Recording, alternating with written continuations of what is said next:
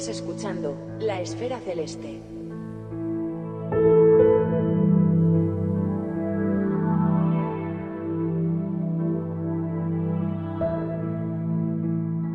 En el pasado episodio empezamos a conocer la visión científica de la astrofotografía según Josep María Drudis, y en este la complementamos abordando aspectos más técnicos para conocer sus métodos, equipos y sus preferencias a la hora de abordar sus objetivos. Hablamos de telescopios, observatorios, software y filtros, muchos filtros.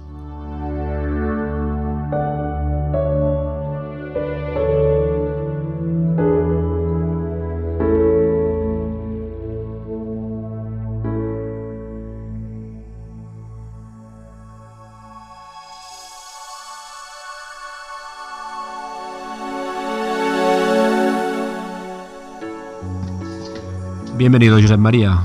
¿Qué tal? Muchísimas gracias. Eh, bien, muy bien, muy bien. Ya estamos aquí, de nuevo. ¿eh? Preparándonos, sí. Aquí, digamos, entre comillas, empezando el día, como ya sabes. Ajá, sí, sí. Hace un día fantástico, pero bien, muy bien, muy bien. Bueno, no, no- repito que obviemos el tema del tiempo porque Sí, claro. vuelves a darnos envidia. El otro día hacía mucho sol en Pensilvania y aquí no, y, y al menos donde yo estoy, eh, nubarrones todo el día. Sí, sí, sí. Sí. Pero es igual. Bueno, pues resignación. nada, no te preocupes. No me preocupo. Oye, el- en el episodio que, que- que, bueno que realizamos el otro día, Ujú. mm, ah, hicimos como un, un primer, una primera aproxi- aproximación ¿no? al concepto de astrofotografía, incluso del concepto de astrofotografía en sí, según tu visión. Ujú. Y bueno, lo fuimos evolucionando para explicar un poco el por qué ¿no? tú tienes esa mirada científica hacia la astrofotografía. ¿no? Y eso lo hicimos pues más o menos conceptualmente, hablamos de objetos. Y la intención era y es hoy ah, darle continuidad a ese discurso para mm, hablar más de la parte técnica. ¿No? Ujú. Mm, Será otro nivel, el otro día quizá era más conceptual y partíamos de una base más básica, que creo que es bueno a veces. Ujú. Y hoy entramos ya en una- unas facetas, ¿no? Pues que hacen referencia a, a esos componentes técnicos, ¿no? Ujú. Am, si te parece, podríamos empezar por una cosa muy típica, que es el tema del equipo, ¿no? Porque es, es algo que, aunque no le debemos rendir todo el mérito al equipo, evidentemente, pero es algo en el que nos fijamos muy a menudo y nos gusta saber qué equipos maneja la gente que, que- que viene a Ujú. hablar. O sea que, mm, a ver si coméntanos un poco qué equipo u equipos, porque también trabajas en remoto, sueles trabajar. Bien, bueno, vamos a ver. Eh, yo ahora te voy a describir el equipo que tengo. Eh, de todas formas, tienes que tener en cuenta que dada mi edad y el tiempo que hace que me dedico a esto, eh, lógicamente no es un equipo para empezar, es un equipo realmente, no te diré para acabar, pero realmente es un equipo maduro en el sentido de que, de que es un equipo para hacer cosas de lo que a mí me gusta hacer, digamos, eh, pues al, al máximo nivel que puedo. ¿eh? Vamos a ver. El hecho de que yo lo tenga después en remoto, que esto lo explicaré con más detalle, eh, es precisamente porque donde yo vivo el clima no acompaña, la contaminación lumínica no acompaña eh, y por tanto, evidentemente aquí es absurdo intentar hacer algo que tenga un cierto valor fotográfico o científico porque, porque no da para eso. ¿no? Bueno, vamos a ver. ¿Qué equipo tengo? Eh, eh, telescopio. El telescopio es un telescopio de 24 pulgadas, es un reflector eh, tipo Schmidt-Cassegrain, no es exactamente Schmidt-Cassegrain, pero del tipo Schmidt-Cassegrain, es decir, se refleja, mm, el, camino lo hace tres veces, digamos, se refleja en el espejo, va al espejo secundario y por el centro del espejo primario mm, llega a la cámara. Eh, este es un telescopio, bueno, 24 pulgadas son 61 centímetros, es un telescopio realmente muy grande. El telescopio en sí pesa 120 kilos, solo el telescopio, después hay que ponerle el resto. Eh, bueno, tiene una montura mmm, que en principio es una montura muy buena y realmente es una montura muy buena porque para un telescopio de esta distancia focal que tiene 4.000 milímetros de focal, eh, la verdad es que yo puedo hacer fotografías durante 10 minutos sin hacer seguimiento y quedan las estrellas totalmente puntuales. Lo cual evidentemente pues es una ventaja porque cuando yo hago exposiciones habitualmente mucho más largas que 10 minutos y con un seguimiento pues se puede, se puede tener siempre estrellas puntuales aunque le ponga una hora.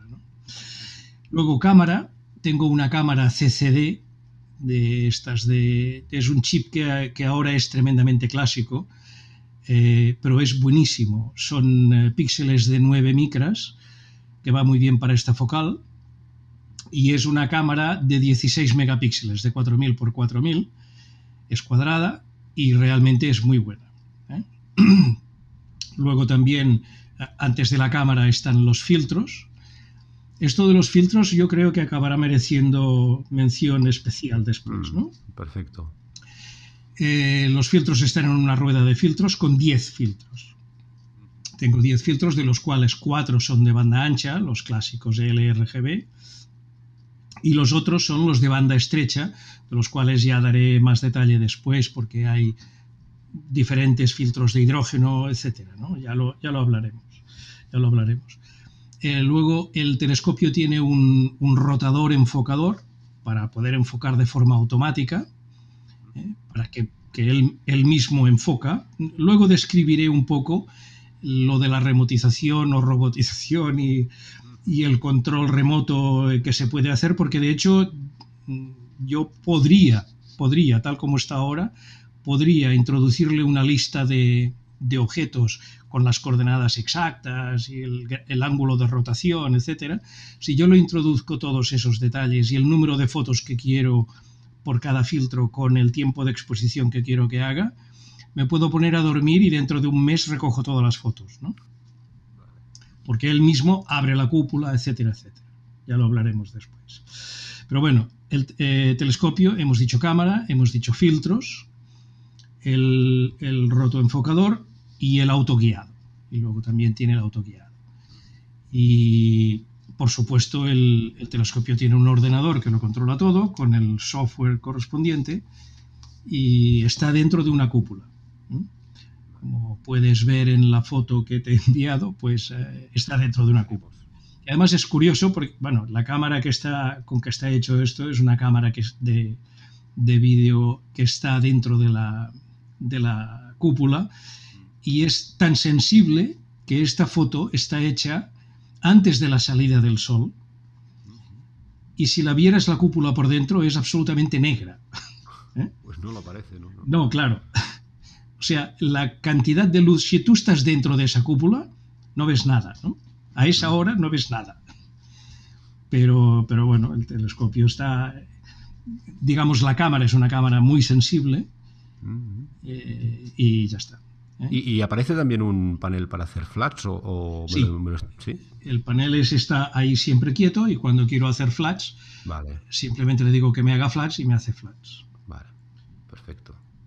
Además de este equipo, que es tu equipo, ¿utilizas también el típico alquiler de equipos remotos en, otros observatorios del mundo? Mm, sí, pero normalmente no. Vale. Es decir, vamos a ver, te cuento una pequeña parte de, la, de mi historia. Eh, yo en el año 2015, año 2015 eh, me propuse ir tan en serio como pudiera en el tema de astrofotografía. Y me salió por santísima casualidad, pero realmente por santísima casualidad, la, la posibilidad de compartir al 50% eh, un telescopio de 50 centímetros que estaba situado en Australia y que pertenecía, pertenecía, ahora pertenecía porque él al final se lo acabó vendiendo, pertenecía a uno de los grandes gurús de la astrofotografía, a Don Goldman. ¿no? Eh, y entonces inmediatamente dije que sí, por supuesto, y durante cinco años eh, estuve haciendo fotografías desde el hemisferio sur con este, con este telescopio. Eh, ¿Por qué digo esto en relación a los equipos remotos? Porque esto estaba situado en uno, en una de las granjas de telescopios que les llaman, y, em, evidentemente mm, antes de eso yo utilizaba telescopios remotos. Estuve durante esos cinco años haciendo eso, ahora tengo el mío en el hemisferio norte y a veces, de tanto en tanto, para fotografías de gran campo, de campo amplio, sí que, que, alquilo algún telescopio de estos remotos. Van muy bien cuando uno no quiere comprarse el telescopio. Claro. Claro, claro. Muy bien. Pues uh, creo que más o menos claro en cuanto a equipos. Y de aquí, al menos para mí, se, um, continuaríamos, ¿no? O, viene muy, muy al caso hablar de procedimiento y aquí también, si quieres, un poco de en el procedimiento, cómo te planificas ¿no? las sesiones y tal, uh, quizás un buen momento también para introducir ese concepto de cómo está remotizado todo porque interviene en el flujo de trabajo al final. Evidentemente, evidentemente. Bueno, vamos a ver. Es, eh, planificarse eh, debería ser relativamente fácil. Me explicaré. Eh, vamos a ver, nosotros en el, en el podcast anterior hablamos de las listas.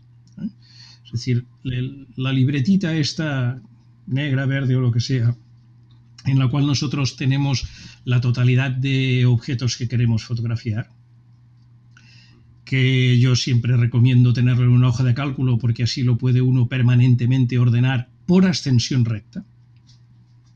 Esto, eh, esto es muy importante. Entonces uno, a medida que va avanzando el año, va avanzando la ascensión recta a la cual puede, hacer, puede acceder para hacer fotografías. Yo tengo una súper sencilla fórmula para calcular eh, qué ascensiones rectas puedo hacer este mes, ¿no? Y la fórmula es muy fácil.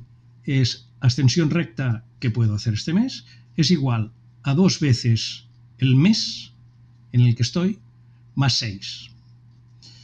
Por ejemplo, ahora estamos en mayo, ¿no? Pues el 1 de mayo sería el mes 5. El 15 de mayo sería el mes 5,5. ¿eh? Lo digo porque si alguien quiere hacerlo con más finura. Eh, pero bueno, estamos a día 6, o sea que es, digamos 5. 2, 2 veces 5 es 10, más 6 es 16. La extensión recta mejor que yo puedo tener en este mes es 16 horas. Cualquier cosa que esté alrededor de eso, lo puedo hacer muy bien, porque está toda la noche, digamos, en el cielo. ¿eh? Lo que pasa es que a veces nosotros, mm, cuando se pone el sol o cuando se hace de noche, nos inclinamos hacia el oeste para coger lo que ya se nos empieza a escapar, o nos quedamos hasta muy tarde para que nos acabe saliendo algo a, medianoche eh, para poder hacerlo. Entonces yo lo que hago es eh, considerar un intervalo de cuatro horas por arriba o por abajo para decir, bueno, yo puedo hacer cosas, lo óptimo es 16, pero puedo hacer cosas entre 12 o 20, ¿eh? cuatro horas arriba o abajo. Claro, entre 12 y 20 horas son 8, es la tercera parte del cielo, ahí me cabe mucha cosa. Y seguro que en mi lista tengo cosas para poner en este mes, ¿no? Con lo cual, eh, volvemos al tema de leer. Yo tengo ya preparado teóricamente que me he leído muchas cosas de los objetos que tengo para este mes y, automáticamente voy eligiendo y hago esta lista. ¿Cuál es el siguiente paso? O sea, yo primero elijo. ¿eh? Por ejemplo, en, mi lista, yo te puedo decir que esta noche he acabado, esta noche pasada, he acabado de hacer eh, Messier 102 y ahora esta noche empezará Messier 64. Y empezará la primera mitad de la noche, empezará Messier 64, la segunda mitad de la noche continuará, porque ya lo empecé hace un mes, eh, la nebulosa del tulipán, SH2 101. Y esta la hago, la del tulipán, déjame hacer este pequeño comentario, porque está al lado de la más famosa, del más famoso agujero negro que hay en la galaxia que fue el primero que se descubrió, que es Cygnus X1. Ese está al lado, y claro, yo quería sacar la foto de la nebulosa, pero también de Cygnus X1, y está en el fotograma, o sea que por ahí también lo sacaremos. Bueno, ¿por qué estas dos? Porque M64 se, se pone, significa que yo cuando el objeto baja de 35 grados de altitud, lo paro. ¿Eh? Y hasta que no llega a 35 grados de altitud no lo pongo. Eh, M64 se para más o menos alrededor de la una, se para, llega a 35 grados alrededor de la una o así de la madrugada pero a esa hora la nebulosa del tulipán ya está por encima de 35 grados, con lo cual cuando acaba una, asume la otra. Siguiente, o sea, primero miro las altitudes, la evolución de las altitudes a lo largo de la noche. Esto lo, hago con una hoja de cálculo que tengo y, digamos, voy controlando exactamente que no, que no le coloque para hacer un objeto que me va a durar solamente una hora. Una vez hecho esto, calculo también los ángulos con la luna. Los ángulos con la luna son tremendamente importantes porque eh, si la luna está demasiado cerca, se obtienen gradientes que son muy difíciles de sacar con el procesado. Se pueden sacar, pero entonces el procesado tiene que ser lo que se llama un procesado duro y la foto no queda en absoluto tan bien. Entonces, el ángulo con la luna, claro, cuando no hay luna no hay problema, pero, pero con banda estrecha, por ejemplo, se puede llegar a permitir que la Luna esté hasta 60 grados, 65 grados de, del objeto que queremos fotografiar. Con banda ancha, el RGB, mm, si le ponemos menos de 120 grados, tendremos problemas de gradientes. Entonces esto hay que calcularlo también. Y los objetos que pongo, por ejemplo, M64, yo ya lo, lo tenía en el cielo, digamos, hace una semana pero hace una semana había demasiada luna. Con lo cual M64 no lo empecé hace una semana.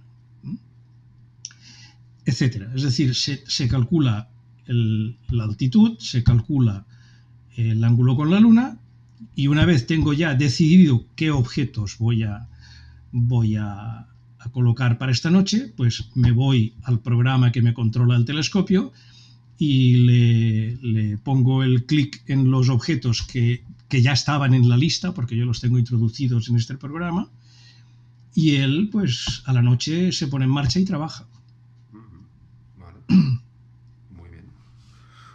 Muy bien, muy bien, muy bien. Bueno, es que lo he visto antes, que, por cierto comentamos que compartiremos tanto la foto como algunos materiales y, muchísima información que nos has dado. Y justamente he visto algo parecido a esta fórmula que comentabas en la presentación que también compartiremos y, lo recalco porque es, bueno, cada cual que lo interprete como quiera, pero a mí me ha, parecido brillante por su simplicidad y porque, bueno, al final no, ya no es una estimación subjetiva, ¿no? Es, tiene sus mejores condiciones o no, ¿no? así. Perfecto. Oye, ¿te parece si ahora abordamos el tema de los filtros, que lo comentamos antes, pero aquí hay tela? ¿Eh? ¿Te gusta el tema de los filtros a ti? ¿eh? Realmente aquí hay tela. Aquí hay tela. Pues aquí hay tela. Vamos a ver. Eh, yo tengo que confesar, yo aprendí muchísimo del periodo este de cinco años que estuve compartiendo el telescopio con Don Goldman. La verdad es que además hemos construido una amistad muy buena. Él vive en California y yo aquí y nos vemos, nos hemos visto un par de veces solamente en estos cinco años en un congreso que hay en California. Pero eh, vamos a ver, este hombre era el gran especialista de la banda estrecha.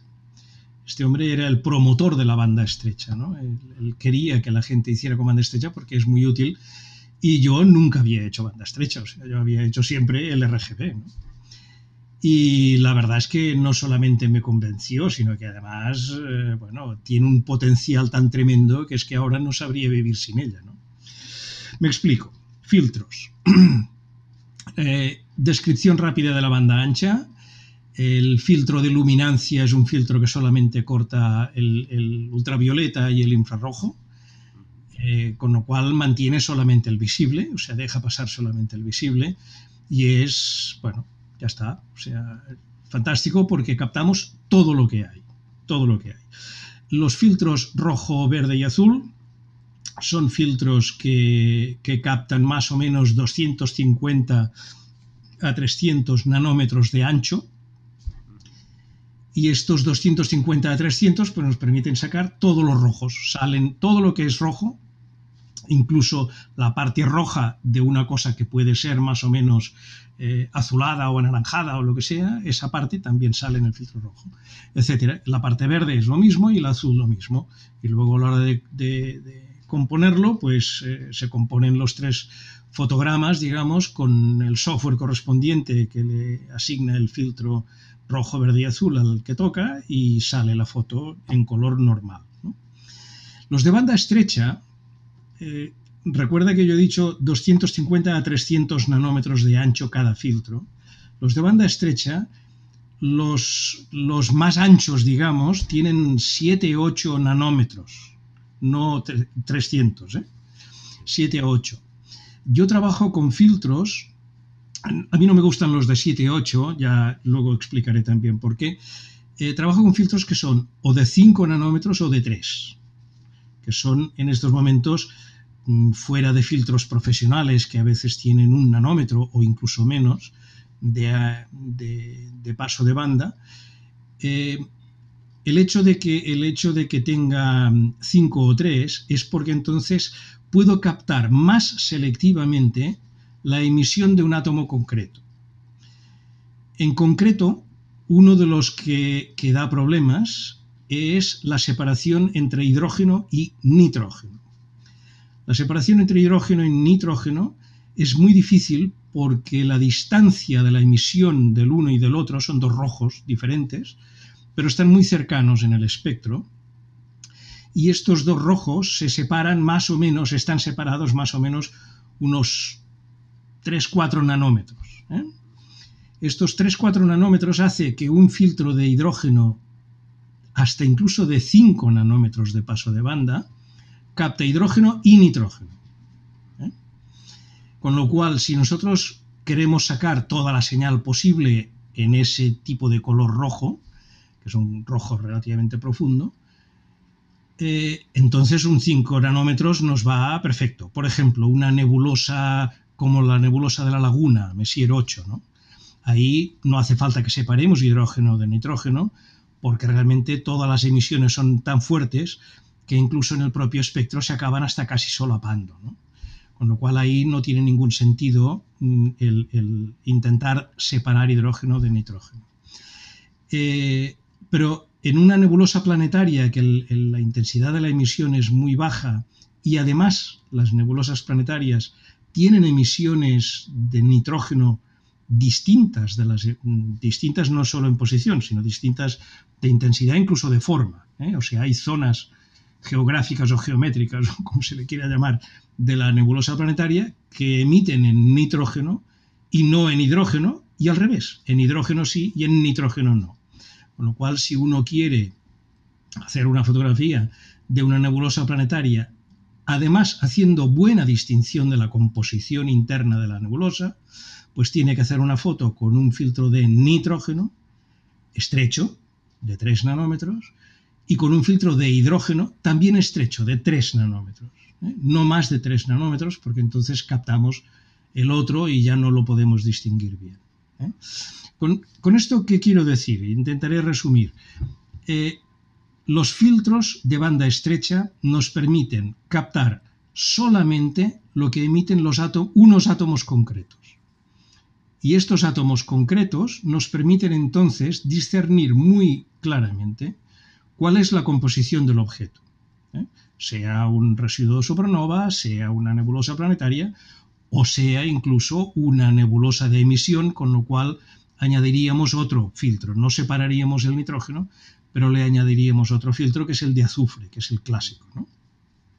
Entonces, ¿qué filtros tengo yo en esta rueda de filtros?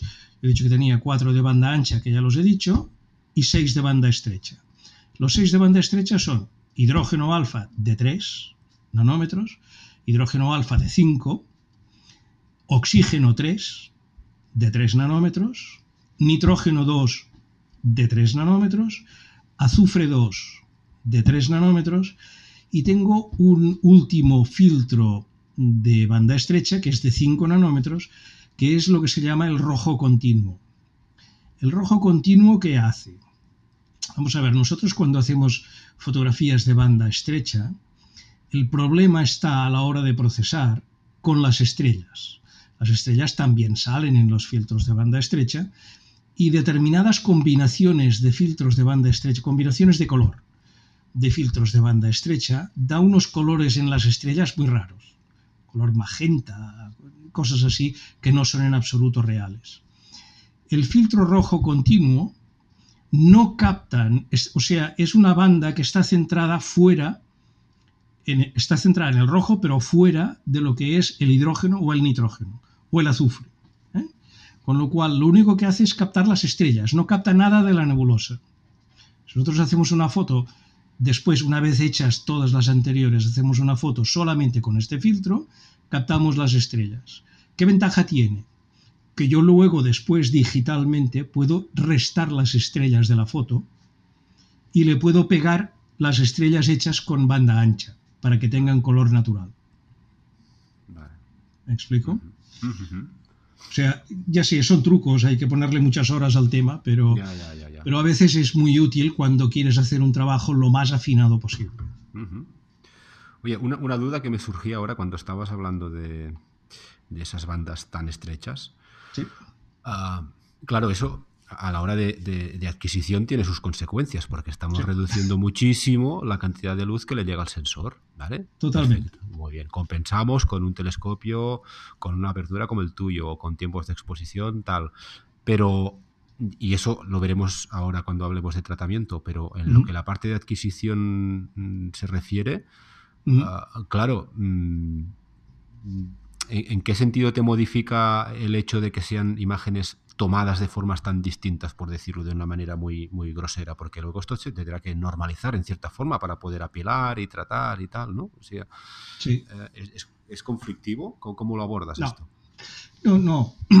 Vamos a ver. Eh, yo las fotos habitualmente, las fotos con filtros de banda estrecha, las tomo durante 40 minutos cada foto. Vale. Y por filtro, por filtro, cuando hago de banda estrecha, ¿eh? o sea, luego cuando hago un objeto solamente con banda estrecha, eh, tomo también banda ancha, pero de exposiciones cortas, solo para las estrellas. ¿eh? Em, los filtros de banda estrecha yo le pongo 40 minutos cada foto. Y hago un mínimo, un mínimo que suele ser lo normal, de 30 fotos por filtro. Es decir, si le pongo el hidrógeno, el nitrógeno, el oxígeno, no suelo ponerle el azufre, o sea, suelo hacer tres filtros. ¿eh? O hago hidrógeno con 5 nanómetros, oxígeno y, azufre, que son tres filtros también. Si no le hago las del, las del rojo continuo, que también le tengo que poner 40 minutos, por supuesto, porque las estrellas tienen que quedar igual de intensas, eh, entonces son tres veces 30, 90 fotos a 40 minutos. Estos son 60 horas. O sea, hay que tomar eso. ¿Es obligatorio tomar eso para que la foto quede bien? No. Pero si tomas eso, las fotos quedan con mucho menor ruido y a la hora de procesarlo puedes extraer muchísimo más detalle y mucha más información. Vale. ¿Se puede hacer con menos? Sí. Por ejemplo, yo te puedo decir que lo que he dicho que hago un mínimo de 30 fotos, si hago 12 y el objeto no es muy débil, si hago 12 puede quedar más o menos bien. Si hago 30 queda mejor, yo creo que sí, y por eso suelo hacer 30. Muy bien. Y, todo esto nos lleva a... Es que a mí, tal cual estabas hablando, a mí, mm, claro, al final una fotografía de estas es como un parto muy lento. Porque estamos hablando de 60 horas, de filtros, de, muchos días, de obtener imágenes que son visiones muy parciales y muy lejanas a lo que será al final esa foto, mm. porque encima no tan solo vamos a sumar esas diferentes perspectivas que nos aportan los filtros y las longitudes de onda correspondientes, sino que además hay todo un procesado y puedes destacar unas cosas y tal. Y esto es como de una paciencia infinita. Ah, lo digo porque... Totalmente de acuerdo. Luego te, daré, luego te daré un pequeño dato que te podrá ayudar. no desanimes, sí, sí. Ah, no, no, te, te, iba a invitar a que, que, entremos ya de lleno en esa fase que es, que es eh, también súper típica, pero que, que, es ardua, que es la del tratamiento y que es muy compleja. Sí. Y que depende mucho de, de, cada cual también, ¿no? Lo hablábamos un día por teléfono, que aquí cada maestrillo tiene su librillo, su software y su todo. Cierto cierto. Bueno, déjame darte el, primero el dato este, porque No, deja de ser, no deja de ser anecdótico. Y si no te lo digo, tendré que morder la lengua. Dime, dime. Vamos a ver. Eh, hay fotos que realmente dan mucho trabajo. Mm. Eh, yo creo que ya lo mencioné en el, podcast anterior. A mí la foto que más trabajo me ha dado de toda mi historia astrofotográfica es una foto, la que yo considero foto definitiva de la nebulosa de Orión. La nebulosa de Orión, que la hice con el, con el 50 milímetros de Don Goldman, de hecho, la hicimos en un proyecto conjunto porque yo le dije que quería hacer esta foto y él me dijo, bueno, pues utiliza mi tiempo porque él, hacíamos día sí, día no, día él, día yo, ¿no? Y él me dijo, dice, pues durante un tiempo dedícate a esta foto y luego después, pues ya miraremos a ver qué hacemos, ¿no? Eh, hice un mosaico de cuatro, dos por dos, ¿eh? mosaico de cuatro fotos en banda estrecha y en banda ancha, porque quería también mezclar colores de banda ancha, porque la nebulosa de, Orión es tremendamente rica en, colores. Eh, el tiempo de captura eh, superó las 160 horas. El tiempo de captura superó las 160 horas. El tiempo de procesado, que además conlleva, digamos, al ser un mosaico, la, preparación del, mosaico es, también un, tiempo añadido importante. La preparación del mosaico me llevó más de 300 horas de trabajo, ¿eh? de procesado. O sea, una vez la captura estuvo hecha, me tuve que sentar delante del ordenador más de 300 horas. Eh, lo dejé y lo volví a empezar tres veces. O sea, empezar de cero otra vez tres veces, ¿no? Bueno, es igual. Realmente, de, desanimar a, no, no quiero desanimar. No, no, no, al contrario. Al, contrario, mi intención era la contraria. Ya lo sé, eh, ¿Por qué lo digo esto? Porque, bueno, yo si entras en mi página web y buscas por eh, las nebulosas de emisión, eh, una de las que hay allí es Messier 42 y la verás. Es de esas cosas que la nebulosa de Orión, yo, esta debe ser o debía ser probablemente, qué sé yo, debo haber hecho 10, 12, 14, no lo sé cuántas había hecho previamente, ¿no? Después de esta, creo que no hace falta que haga yo, por lo menos, ninguna más, ¿no? Eh, es de esas cosas que dices, bueno, le he puesto 300 horas, pero estoy contento, ¿no? Por cierto, esta fotografía la, publicaron como APOD en el año finales del 19. ¿eh? Eh, y realmente, bueno, es de esas cosas que dices, bueno, le has puesto muchísimo trabajo, pero al final quedas más o menos satisfecho. Eh, vamos a ver, no es nada habitual dedicarle esta cantidad de tiempo y lo normal cuando tú procesas, pues es dedicarle eh, para una fotografía que es un solo, fotogra un solo fotograma, ¿no? Un, que no es un mosaico, digamos. Eh, lo normal es dedicarle de 6 a 8 horas. Si le dedicamos menos, que se puede, queda una foto a veces o muy, muchas veces aceptable, pero bueno, cada cual, cada, cada cual tiene que, acabar adquiriendo eh, su, metódica, sus programas de procesado y el, digamos, la intensidad de los resultados que, que, desea. Y yo ya hago el pronóstico que todos los que empiecen o todos los que han empezado y quieren seguir progresando, eh, yo ya pronostico de que realmente a medida que vas progresando le pones más horas porque realmente se acaba agradeciendo porque quieres matizar una zona, porque quieres destacar más una zona que es más débil, etcétera, ¿no? Entonces ahí hay que ponerle un poco más de tiempo y, y como que al final se agradece porque al final te queda bien o te queda que te gusta, ¿no? que es suficiente, pues entonces el ponerle horas no es, no es un problema, porque además es lo que nos gusta hacer, con lo cual ponerle más horas a una cosa que nos gusta, por lo menos a mí no me preocupa demasiado. Si, se, tienen las horas, claro. Claro, claro. Bueno, tratamiento. Hablemos del tratamiento. Eh, nosotros, eh, una cosa que no hemos hablado es el tema de las fotos de calibración, que no sé si quieres hablar ahora o en otro momento.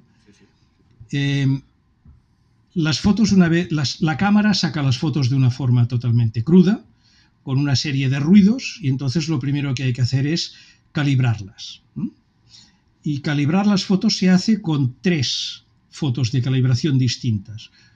Una que se llama las fotos oscuras, los darks, la gente no usa las fotos, el nombre fotos oscuras, los darks, que es una foto hecha con el obturador cerrado, ¿eh? simplemente la propia, o sea, es el ruido que la propia cámara hace durante el tiempo que nosotros hacemos la foto. Cuando nosotros hacemos la foto, captamos el ruido que la cámara va haciendo electrónico, que la cámara va haciendo a medida que va haciendo la foto, más los fotones que le van entrando. ¿no?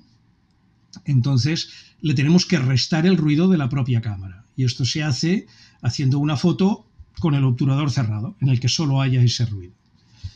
Esto hay que hacerlo, además, hay que ser muy cuidadoso, hay que hacerlo a la misma temperatura a la cual hemos hecho la foto, porque la cantidad de ruido depende no solo del tiempo de exposición, sino también de la temperatura de la cámara en ese momento.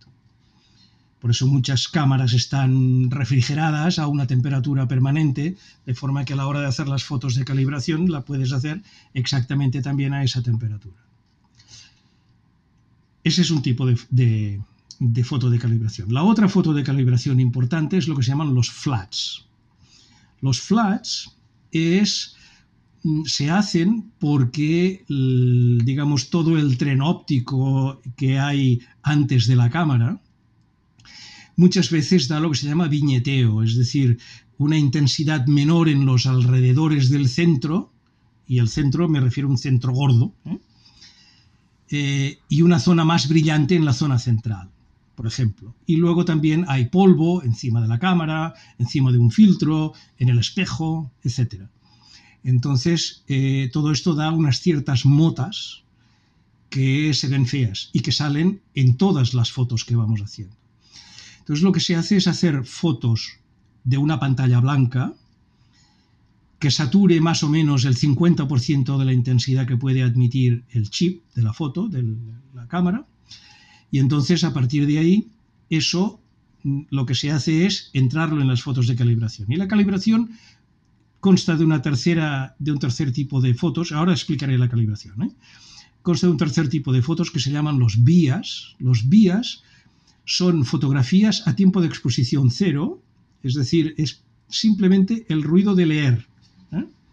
la foto. No el ruido de generar la foto, que eso va en los darks, sino el ruido de leerla. Y eso también hay que restarlo. Porque cuando se hace el dark también aparece el ruido de leer.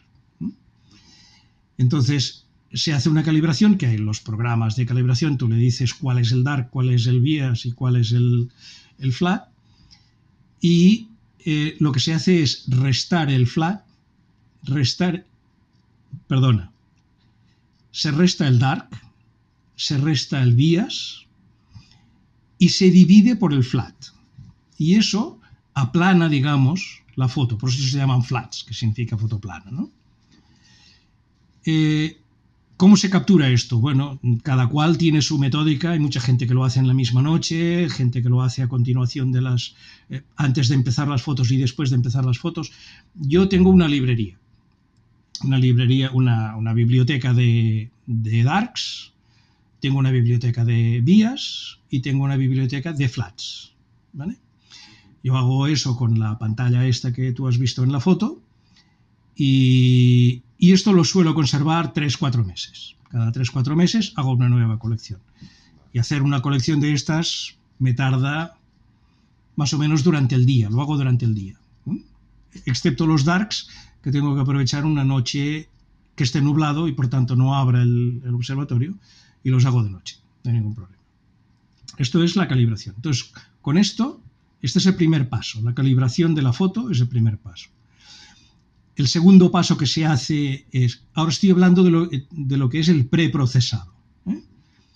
Luego se hace, se eliminan ruidos de, píxeles calientes, fríos, etc.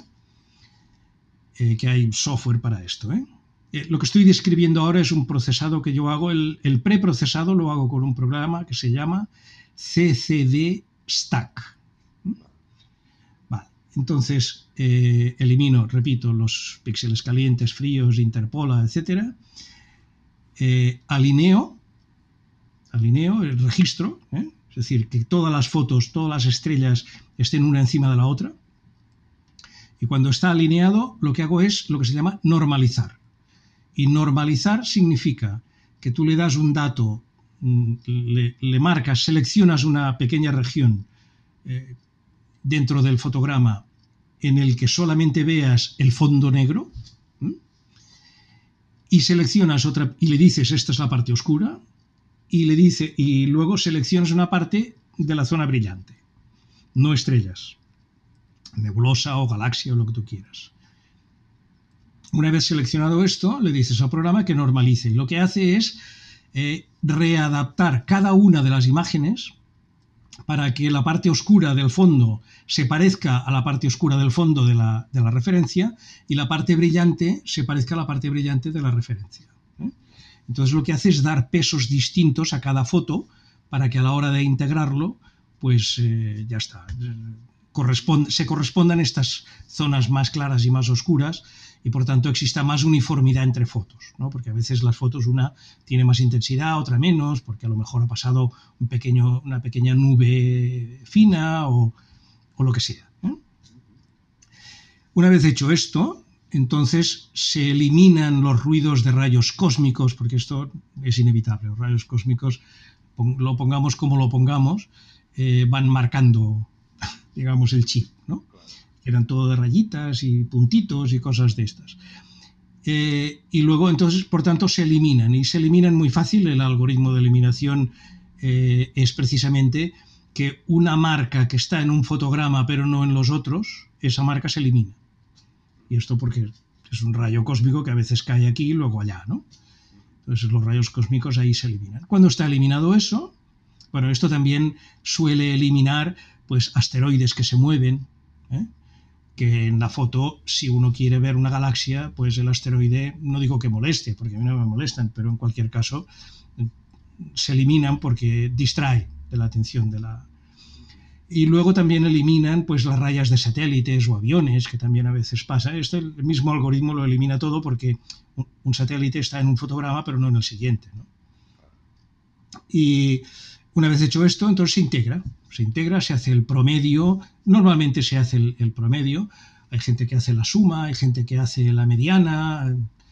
Al final, todos los algoritmos eh, van a dar un resultado muy parecido si tenemos suficientes fotos.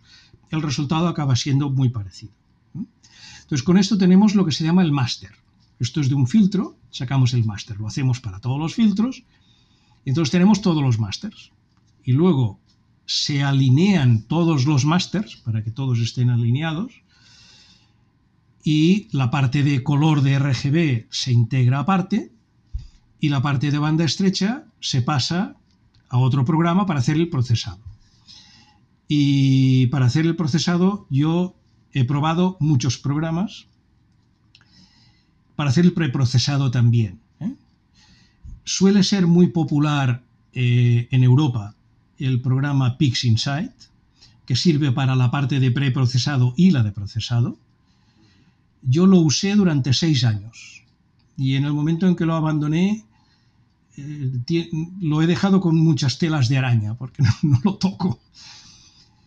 Eh, yo creo que es, un programa tremendamente potente, pero tiene ventajas y tiene inconvenientes. Eh, a mí me resulta mucho más fácil y más flexible el Photoshop, usar el Photoshop. Entonces el Photoshop tiene, tiene un diseño que es tremendamente útil para el procesado de fotos astrofotográficas y además la gente de Photoshop lo ha llegado a identificar lo suficientemente bien como para que además eh, han introducido ciertas modificaciones que hacen que, que facilite el, proceso, digamos, de, preparar una foto, una astrofoto. ¿eh? Es muy potente porque tiene, eh, para los que estén familiarizados con él, eh, tiene esta operativa de trabajar en capas. O sea, tú puedes tener en una foto, puedes tener el número de capas que tú quieras con la misma foto y procesar distintas partes de esta foto en cada capa y luego a través de máscaras dejas pasar una parte, la que te interesa, y la otra no. capa a capa partes distintas, con lo cual te da una potencia de procesado muy grande, muy especialmente en aquellos objetos que no tienen el mismo brillo en todas partes y tú quieres hacer, digamos, destacar las débiles y apagar un poco las demasiado brillantes para que no te queden blancas, ¿no? Entonces esto va muy bien, esto va muy bien. Y yo el que uso es esto, o sea, el, binomio del CCD Stack para el procesado y el eh, Photoshop para, para, el procesado y el que me lleva más tiempo, sin ninguna duda, es el del Photoshop. ¿eh? y, todos los temas relativos, eh, lo digo desde la ignorancia, porque yo no astrofotografía boca, mm, relativos al color, que ya vienen evidentemente y más en, tu actitud, por así decirlo, porque tienes esa mirada más científica, el color viene muy determinado por, por al final es información ¿no? relativa a lo que hablábamos antes, ¿no? Emisión, átomos, banda estrecha, etc. Eh, en ese sentido, eh, ahí tenemos ya una orientación de cómo va a ser el color, pero entiendo que en este procesado o incluso postprocesado uh, puedes llegar a, matizar cosas que te interesan destacar o no, sin llegar a, entre comillas, corromper ¿no? el, planteamiento inicial. Mm. Em, lo digo porque hay veces que hay gente que eso, y es libre de hacerlo, porque la astrofotografía también es un arte, uh, exagera muy mucho ciertos aspectos y otros que sois más partidarios de bueno, de no hacerlo tanto quizá, ¿no? ¿Cómo, cómo lo enfocas tú esta parte? Bueno, esto es... Eh, me acabas de hacer una pregunta, que, aquello que dicen, me encanta que me haga esta pregunta. Eh, no porque no sepa contestarla, sino precisamente porque, porque es precisamente, yo creo, la madre del cordero. ¿no? Eh, vamos a ver, cada cual le pone, ya lo hablamos la semana pasada, esto es arte, entre comillas, o arte técnico, que es lo que decía Don Goldman, y cada cual le pone su propia personalidad en la foto. Yo conozco gente, bastante, que me dice, yo cuando veo una foto tuya publicada, aunque no diga el nombre, ya sé de quién es, ¿no? Y es verdad, o sea, yo me doy cuenta de que mis fotos son ligeramente diferentes, no mucho, pero ligeramente diferentes de otras, y la gente las, las incluso las puede llegar a identificar, como yo identifico fotos, ah, esta es de Mark Hanson, ¿no? que es un astrofotógrafo buenísimo, eh, pero tiene una personalidad muy específica a la hora de hacer las fotos y las hace de una determinada manera. Dicho esto, eh, vamos a ver, en el Photoshop yo intento componer las fotos de qué forma. Eh, una de las, cosas, de las cosas que yo hago, y de esto si quieres después hacemos un paréntesis, es estudiar primero el espectro, es decir, las luces que emiten ese objeto. Una vez estudiado eso, lo que intento es componer los colores de forma que yo pueda reproducir ese color. ¿De acuerdo? Es decir, me voy al espectro y del espectro me voy otra vez al color. ¿Eh? digamos, con eso ¿Qué pasa? Que luego después puedes hacer variaciones, porque a veces, a la hora de, en, los filtros de banda estrecha, uno de los valores de la banda estrecha es de que tú puedas discernir composiciones. Por ejemplo, si tú miras en, eh, mi página web la fotografía de Messier 1, eh, la última fotografía que tengo de Messier 1 está hecha con tres filtros, hidrógeno, oxígeno y nitrógeno. Y los tres están puestos en colores diferentes para que se vea bien dónde está cada cual y la foto queda rara porque los colores no son naturales, que a mí me gustan los naturales, pero digamos en este caso es hasta bueno ponerle colores no naturales porque se, separa muy bien la composición de cada uno de los tres gases. ¿Mm? Es decir, por ahí, con el tema de la composición en banda estrecha, eh, hay además muchas escuelas, pero yo hago o color natural, o hago, un color distinto, pero lo hago para poder eh, ver la parte científica del tema, es decir, las composiciones. Hay gente que lo hace solamente de forma estética. Por ejemplo, hay una, una forma de componer el color que se llama la paleta Hubble, que es el hidrógeno, el hidrógeno que es rojo, se pone en verde, el oxígeno que es verde azulado se pone en azul, directo, y el azufre, que es rojo, se pone en rojo. Eh, esto da colores muy raros. Colores muy raros porque no estamos acostumbrados a ver una nebulosa que es roja, verla verde. pero eh, la gente del Hubble lo hizo porque eso separa muy bien los gases. ¿eh? Así se ve muy bien los gases. Entonces yo lo que hago a veces es no hacer la, paleta Hubble pura. A mí no me gusta. Yo la, empiezo con paleta Hubble, pero voy modificando el color un poco para que además quede un poco más bonito. Pero bueno, esto es gusto personal. pero el enfoque este de paleta como preset, por así decirlo. Preset es, para mí, preset es la paleta natural. Vale, vale. Pero eso existe ¿eh? en tu, en tu um, caja de herramientas, hay una preconfiguración que, que, te simplifica. Con el Photoshop te puedes crear macros en el cual tú le dices, bueno, ahora yo te pongo aquí las como tres capas separadas, te pongo los tres filtros, entonces me haces correr la, macro del color natural. Y él lo deja todo preparado y, coloreado con el color natural, o le digo, me haces correr la paleta Hubble, y él me lo deja todo en paleta Hubble. Vale. Vale. Muy bien. Pero el preset, el preset es el color natural. Un pequeño matiz, si me dejas, para cerrar el tema de los, de los colores y de los espectros. Eh, es muy fácil encontrar el espectro en Internet. ¿eh? Solamente con Google encontramos los espectros de las nebulosas más significativas, de las nebulosas planetarias más significativas, etc. Luego, si queremos ir a buscar el espectro concreto de una nebulosa planetaria pequeña o de, una zona en la que habitualmente hacemos primero Google y no sale, ¿no? No, la vemos. No es lo mismo decir, bueno, quiero el espectro de la nebulosa del pelícano, que todo el mundo no puede consultar porque es grande y hay millones de fotos de la nebulosa esta. Eh, y otra cosa es pedir el espectro de una nebulosa más o menos popular. Esto se encuentra muy fácilmente en una base de datos que se llama SIMBAD, S-I-M-B de Barcelona A-D, de Dinamarca, eh, que está en un servidor en Francia, en Estrasburgo. Eh, esta base de datos es buenísima. Otra base de datos, digamos ahí, introduciendo el. Hay herramientas de búsqueda y, se pide espectro y ya está, ¿no?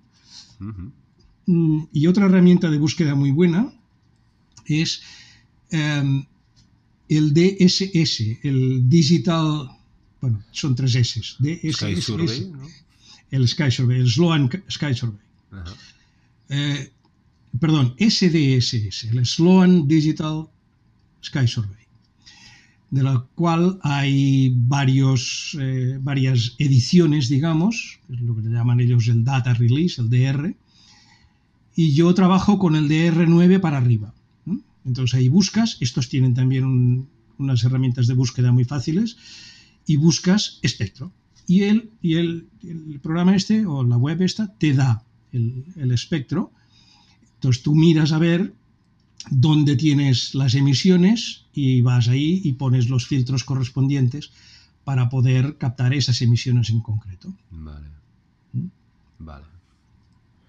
Vale, vale. Así en la distancia parece algo, bueno, conceptualmente es muy fácil, pero supongo que también es un tema de práctica, ¿no? Probar. Ahí hay que, hay que perder unas horas ¿Eh? Esto es como el leer, que no es perder, es invertir. Eh, hay que invertir unas horas para familiarizarse con el tema, pero, pero es muy, la recompensa es muy grande, porque en cuanto le coges el tranquillo, entonces resulta fácil, ¿no? Y a partir de ahí ya puedes ir haciendo tus fotos basado en espectros. claro, claro, perfecto. La ventaja. Muy bien. Muy bien, José María. Nos hemos dejado 4.000 cosas en el tintero, pero yo creo que por lo que tenía que hacer esta segunda parte, hemos hecho un repaso a los grandes ámbitos de lo que sería el enfoque técnico. Y como vamos muy embalados y tú y yo ya charlamos, si vemos que podemos darle continuidad a algún aspecto más concreto ¿eh? o, a tratar alguno más en profundidad, lo vamos a hacer, no es ninguna amenaza. No, no, ya ves, ya ves que no me lo tomo como una tortura, al contrario, me encanta, me encanta poder hablar de estas cosas. Muy bien. Pues, pues nada, te tomo la palabra y te vuelvo a agradecer mucho el, rato que nos has dedicado. Y, de nada. Y Un placer. Nos vemos muy pronto. Perfecto. Gracias por, eh, por, la oportunidad de poder tener esta charla. A ti, a ti. Me lo he pasado muy bien.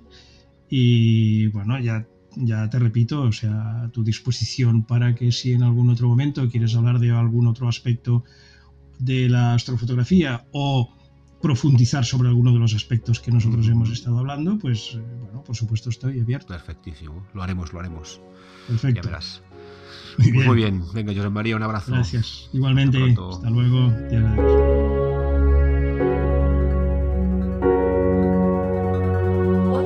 La Esfera Celeste en todas las plataformas de podcasting.